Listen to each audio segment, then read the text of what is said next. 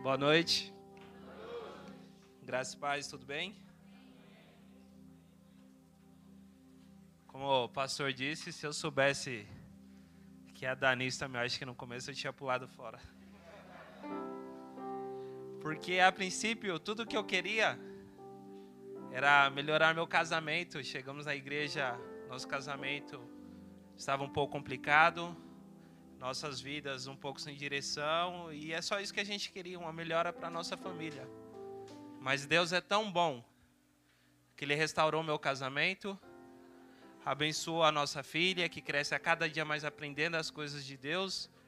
Ainda falou: ajuda lá na minha obra, vai, que enquanto vocês cuidam das minhas coisas, eu cuido de vocês. Esse é o nosso Deus.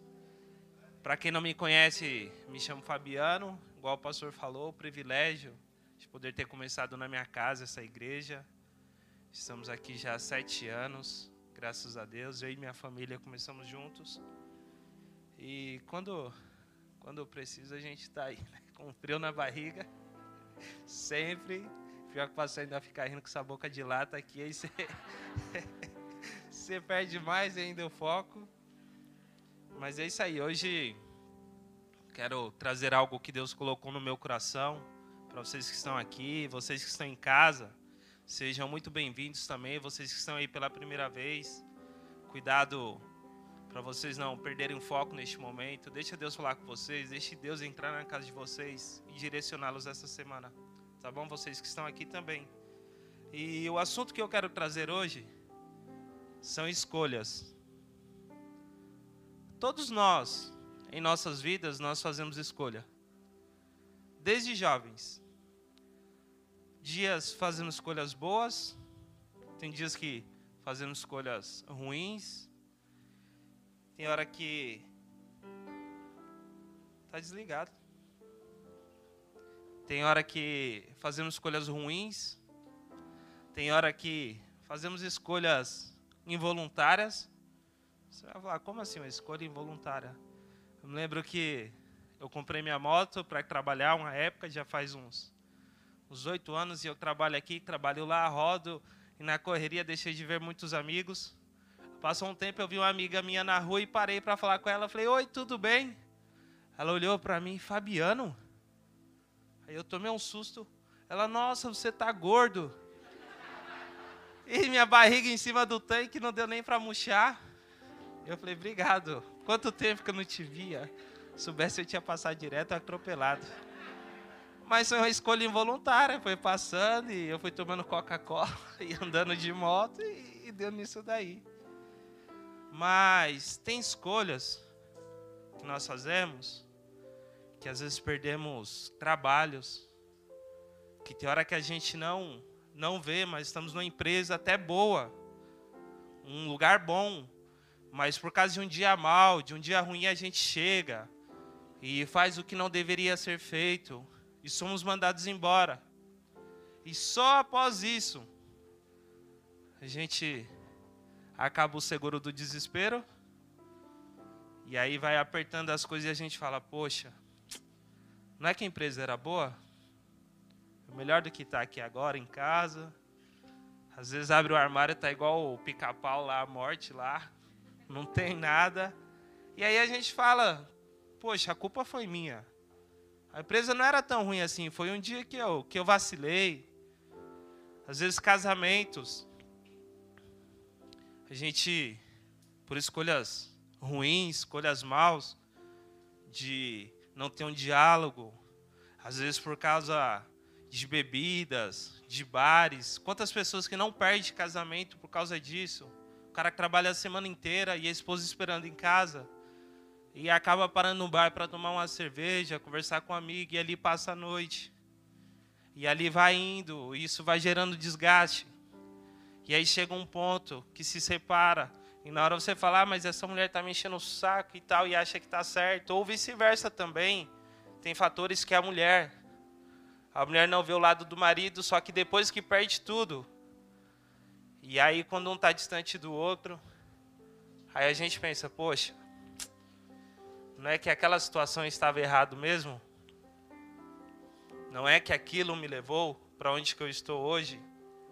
Quantas vezes, por causa de escolhas, pais não falam com filhos, filhos não falam com os pais.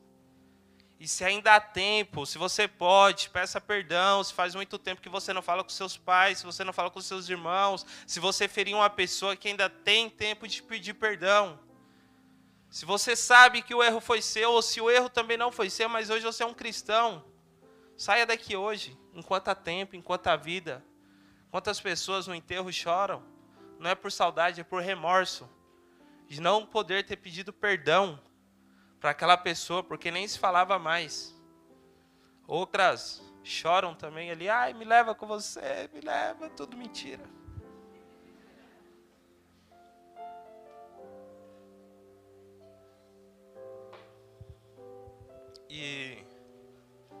A Bíblia nos ensina, quero falar de uma pessoa hoje muito importante na Bíblia, que nos ensina também sobre escolhas, que um dia fez uma escolha errada e ocorreu consequências graves por causa disso. E essa pessoa foi o rei Davi. E primeiramente, antes de entrar na história, queria falar com vocês quem foi o rei Davi depois que o povo de Israel saiu do Egito, ele passou pelo deserto, conquistou as terras. E aí, de tempos em tempos, Deus levantava homens de Deus, juízes, profetas, que governavam o povo. Às vezes esse profeta morria e não tinha ninguém ali à frente do povo, o povo se afastava de Deus, pecava, implorava de novo, levantava outro homem, até que levantou o profeta Samuel. E Samuel governou um tempo ali, o povo de Israel. E depois, quando ele já está velho, povo fala para Samuel: Samuel, queremos um rei. Queremos ser igual às outras nações. E aí, assim, eles rejeitaram o Senhor. Samuel fala isso para eles. Mas Samuel ora e Deus escolhe Saul como rei. O primeiro rei de Israel foi Saul. Após Saul, Saul também fez escolhas erradas, escolhas que foram se afastando de Deus, e ele acabou perdendo o reinado. E aí Deus escolhe Davi. Deus fala para Samuel: Samuel, vai até Belém e unge Davi como rei. E é muito legal essa parte da história, que Samuel vai a Belém e quando ele chega lá, as autoridades de Belém vêm o receber na entrada da cidade e fala ao profeta: Sua vinda é de paz? E a Bíblia fala que as autoridades chegam tremendo de medo ao profeta. E ele fala: Sim, é de paz. E aí eu me pergunto, para que um rei? Quando é Deus que direciona nossas vidas? Se até as autoridades têm medo. As a, Bíblia, a Bíblia fala, uns confiam em carros, outros em cavalos. Mas experimente confiar em Deus. Mesmo sem ver nada ao seu lado. Experimente. Falar, Senhor, eu confio em Ti. Eu estou com medo, não estou vendo nada, mas eu confio em Ti. E ele chega lá, na casa de Jessé. Ó o homem, o cara era profeta e ele vê o primeiro filho de Jessé lá, que era igual eu, assim, fortão. Já. Vini, cuidado. E aí Samuel, o profeta, fala: com certeza é esse. E aí Deus fala: Samuel, você já viu o que deu errado com Saul? Samuel, vocês podem ver a aparência, mas eu, o Senhor, eu vejo o coração. Não é esse não, Samuel. Espera, cuidado, escute o que eu vou falar, que eu vou te mostrar quem é. E vem vindo os filhos de Jessé, e vieram sete, e Deus falou, não é nenhum desses. E aí Samuel fala, tem outro? E Jessé fala, tem o caçula, tá cuidando das ovelhas, manda ele vir. Chega e fala, é esse, pode ungir. E aí unge Davi como rei. Depois de um tempo, Saul assume o reinado. E após ele assumir o reinado, depois de um tempo que ele está estabilizado, está tranquilo, ele faz algo que gera consequências. E é isso que eu quero ler com vocês. Às vezes nossas escolhas nos geram frustrações, peso, culpa, e Deus me deu um tema para isso também. Que chegamos a um ponto desse daqui, ó. Solta o tema, por favor. A espera de um milagre. Tem vezes que nossas escolhas nos faz chegar num poço sem fim. Nós falamos, meu Deus do céu, eu preciso de um milagre. As escolhas são, foram minhas, Senhor, mas a saída não está sendo minha. Senhor, as escolhas foram minhas, mas eu não estou vendo saída. E aconteceu com com o rei Davi também. Quer ver? Vamos ler. Abram suas Bíblias, quem trouxe, quem não quiser acompanha aqui, você que está em casa, se quiser anotar. Segunda Reis, capítulo 11, versículo 1, a gente vai ler até o 5.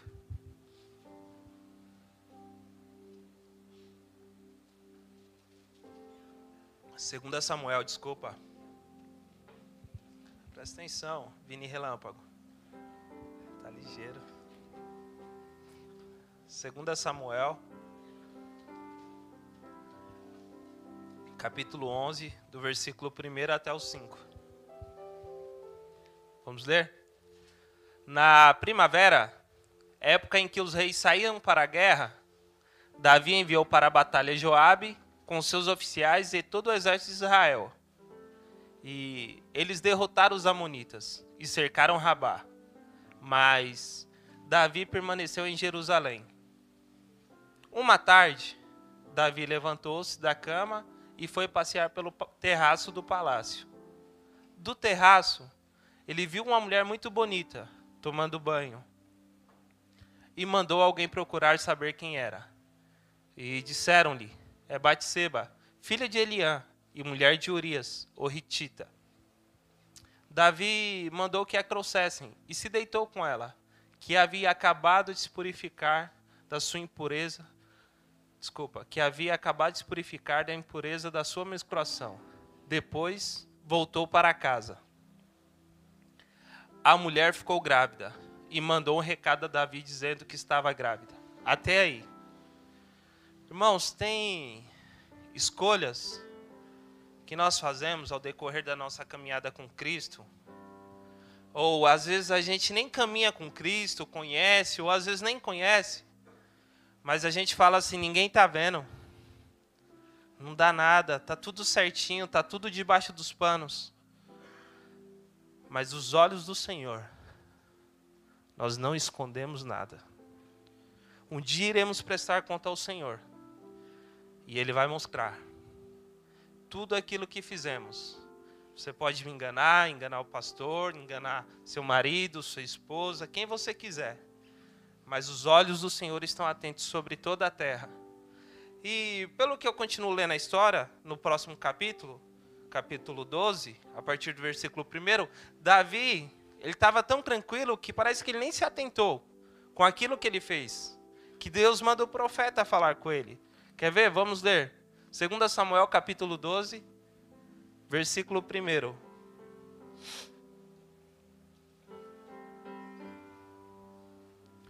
Até o 9, tá, Vini? E o Senhor enviou a Davi o profeta Natã. Ao chegar, ele disse a Davi: Dois homens viviam numa cidade. Um era rico e o outro pobre. O rico possuía muitas ovelhas e bois Mas o pobre nada tinha, senão uma cordeirinha que havia comprado.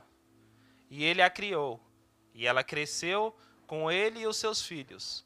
Ela comia junto com ele, bebia do seu copo e até dormia em seus braços. Era como uma filha para ele. Certo dia, um viajante chegou à casa do rico, e este não quis pegar uma de suas próprias ovelhas ou de seus bois para preparar-lhe uma refeição. Em vez disso, preparou para o visitante a cordeira que pertencia ao pobre. Então, Davi encheu-se de ira contra o homem e disse a Natã: Eu juro, pelo nome do Senhor, que o homem que fez isso merece a morte. Deverá pagar quatro vezes o preço da cordeira, por quanto agiu sem misericórdia. Você, este homem, disse Natã a Davi, e continuou: Assim diz o Senhor, o Deus de Israel: Eu ungi como rei de Israel e o livrei das mãos de Saul. Dei a você casa e as mulheres do seu senhor. Dei a você a nação de Israel e Judá. E se isso tudo não fosse o suficiente, eu te daria dado mais ainda. porque desprezou a palavra do Senhor, fazendo o que ele reprova. Você matou Urias o Hitita com a espada dos Amonitas e ficou com a mulher dele até aqui. Irmãos, tem escolhas que fazemos que são muito graves. Tem escolhas que nós fazemos que vão gerar consequências que vai ser difícil de a gente contornar a rota. Por isso que Deus nos alerta, por isso que Deus nos avisa. E essa noite, eu tenho uma pergunta para fazer para vocês. Quais são as escolhas, vocês e eu também, quais são as escolhas que nós estamos tomando em nossas vidas? É fácil ler uma história dessa e falar: ah, o cara adulterou. O cara, além de se deitar com a mulher, ainda matou o marido dela. Nossa, que legal a história. Mas quando Jesus vem, em Mateus, Jesus também fala sobre o adultério. Falou, na lei de Moisés, se alguém pegasse alguma mulher em adultério, pela lei, ela tinha que ser apedrejada. Ó, mas agora que eu estou aqui com vocês, eu vou estreitar isso daí. Aquele que em pensamento cobiçar a mulher do próximo, já está adulterando. Isso foi Jesus que falou. Mateus capítulo 5, a partir do versículo 27. E aí a gente vê adultério só como traição, mulher, essas coisas. Quantas são as escolhas que tomamos que nós adulteramos contra Deus?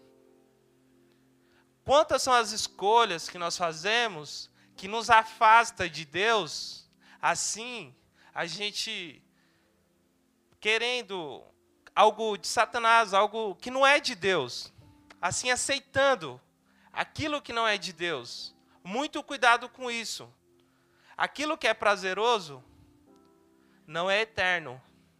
E a gente às vezes troca, faz uma escolha errada, pega aquilo que é prazeroso, aquilo que é momentâneo, e esquece aquilo que Deus preparou. Então, cuidado com as escolhas que tomamos muito cuidado no momento de decisão.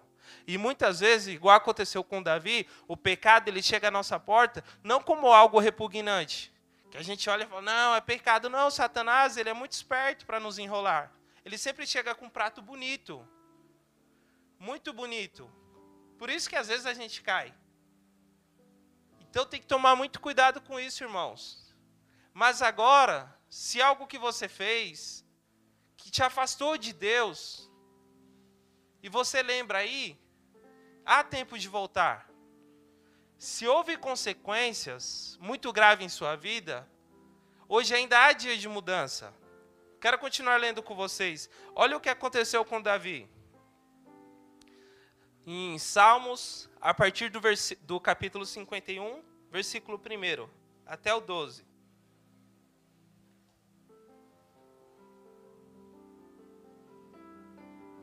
Olha só, aonde Davi chegou, o que que Davi teve que fazer? Davi, ele teve que aonde Deus não rejeita, que é se humilhar. Se você se humilhar e se prostrar a Deus, talvez sua vida pode mudar, talvez sua história pode mudar, porque a Bíblia fala que Deus ele não rejeita um coração humilde e quebrantado. E olha o que que Davi faz. E vocês vão ver mais para frente o que que ele perdeu. Vamos lá, versículo 1, Salmo 51. Tem misericórdia de mim, ó Deus, por teu amor, por tua grande compaixão, apaga as minhas transgressões. Lava-me de toda a minha culpa e purifica-me do meu pecado. Pois eu mesmo reconheço as minhas transgressões e o meu pecado sempre me persegue. Contra ti, só contra ti Pequei e fiz o que tu reprovas, de modo que é justa a tua sentença, e tem razão em me condenar-me. Sei que sou pecador desde que nasci. Sim, desde que me concebeu minha mãe. Sei que desejas a verdade no íntimo, e no coração me ensinas a sabedoria. Purifica-me como isopo, e ficarei puro. Lava-me, e mais branco do que a neve serei. Fazer-me ouvir de novo júbilo e alegria, e os ossos que esmagastes exultarão. Esconde o rosto dos meus pecados e apaga todas as minhas iniquidades. Cria em mim um coração puro, ó Deus, e renova dentro de mim um espírito estável. Não me expulses da tua presença e nem tires de mim o teu Espírito Santo. Devolve-me a alegria da tua salvação e sustenta-me com o espírito pronto a obedecer. Sabe, a palavra de Deus, ela é fantástica. Porque quem estava aqui na sexta-feira, tem alguém aqui que estava na sexta-feira ou assistiu em casa? O pastor leu sobre isso. E eu falei, poxa, o pastor vai ministrar aquilo que Deus colocou no meu coração e eu não falei com ele. Mas o que, que acontece? Existe um Deus aqui na terra, o Deus Espírito Santo, que enquanto ele estiver aqui, isso daqui vai fazer sentido. Enquanto o Espírito Santo estiver aqui na terra, há tempo de mudar as suas escolhas. Davi, ele perdeu a alegria de Deus. Davi, ele provou a alegria de Deus. E eu comparo essa alegria quando Jesus vem ele fala assim, ó, tem um terreno que tem um tesouro. Um homem chega, vê esse tesouro, ele corre, ele vende tudo o que tem. Se o homem foi lá e vendeu tudo o que ele tinha, é porque ele tinha alguma coisa. Porque tem hora que a gente vê, vai conversar com a pessoa, ela fala: "Não tenho nada. Sou pobre, não tenho nada". Aí vem a enchente, a pessoa chora: "Ai, meu Deus, eu perdi tudo". Então, eu acho que essa pessoa tinha algo de valor. E ela foi e vendeu tudo. E foi lá e comprou esse tesouro. Davi, ele já tinha sentido a alegria de Deus. Se você que está aqui essa noite já sentiu a alegria de Deus, se você já sentiu o Espírito Santo, você vai entender isso que eu estou falando. Se no momento de louvor, de adoração, se no momento na sua casa, se no momento particular com Deus, você já sentiu a alegria de Deus e você pudesse, eu não sei se você já chegou a um ponto assim, de sentir a presença de Deus e poder falar, poxa, se eu conseguisse comprar essa presença, eu compraria, mas não tem valor. É muito caro, foi preço de sangue. Foi pago um preço muito alto, não tem valor, não é porque a gente merece, é porque ele é bom não é porque nós somos bons, é porque Ele é bom. E aí ele chega em potes de barro, como a gente. Igual o pastor falou que outra hora estava todo sujo, que não merecia se assentar na mesa com o mestre. E ele nos chama, ele nos, ele nos limpa, nos purifica e coloca essa alegria dentro de nós. Mas às vezes a gente não tem noção do valor que foi isso, do valor que é isso. Você já viu alguém se entregar numa cruz por um pecador? Você já viu alguém se entregar por alguém que não merecia nada? Nós julgamos. Quando uma pessoa mal, alguém mata, alguém faz alguma coisa contra, nós falamos: "Ah, mas merecia". E nós? Que Jesus se entregou. Ele desceu, ele deixou a sua glória. E ele se entregou para colocar essa alegria dentro do meu e dentro do seu coração. E quantas vezes as nossas escolhas nos levam para longe? Nos levam para longe. Nos levam para longe. E aí a gente não percebe e vai indo e chega a esse ponto à espera de um milagre. E esse milagre é a alegria, o Espírito Santo. Só que só existe uma forma de a gente conseguir isso, a humildade. Reconhecendo que o Senhor é soberano. Reconhecendo que se você tiver humildade, Ele pode fazer por você. Mas às vezes, irmão, a gente é muito pá. Essa é a verdade. A gente chega na casa de Deus e não presta um culto racional devido a Deus. Sabe, sabendo chegar aqui, ah, mais um culto, vou ficar mais uma hora e meia. Ah, o pastor está falando da oferta, o irmão está falando isso que não tem nada a ver. São escolhas. São escolhas. Um dia, o Espírito Santo vai ser tirado da terra. E esse dia a noiva do cordeiro vai subir. E se você ficar, você pode pegar a Bíblia, pode fazer o culto, você faz o que você quiser aqui. Mas aí você vai falar, poxa, minha escolha naquele domingo à tarde me trouxe aqui. E aí não vai ter mais milagre, não. Aí vai ter condenação, infelizmente. Então, se você está aqui essa noite, se você está em casa, e você escutou o Senhor falar com você, Se por algum pecado, não sei, por alguma opção você se afastou de Deus, essa noite você tem a oportunidade de voltar. Talvez você sempre ouviu falar de Deus, mas nunca andou com Deus, nunca andou com o Espírito Santo, nunca andou com Jesus. Esta noite, você tem a oportunidade de levantar a mão e falar: Eu quero experimentar isso. Que Davi experimentou. Davi caiu, ele teve um momento de prazer, mas ele falou: Senhor, não é isso daqui não, que é alegria. Alegria é ter o Senhor dentro de mim. Então me limpa, Senhor, que eu quero continuar andando com o Senhor. Se você quer experimentar isso, se você quer caminhar desta forma, essa noite Deus te convidou para isso também. Esta noite não é por acaso que você ligou sua televisão, não é por acaso que você sai conosco, é porque o Senhor marcou um encontro com você e tinha que te falar isso. Quantas são as pessoas que caminham com o Senhor, estão dentro da igreja, mas as suas escolhas já te levaram para longe? Assim como aconteceu com Davi, se isso está acontecendo com você, o Senhor fala essa noite: conserta, conserta, ainda há tempo, conserta. Aleluias.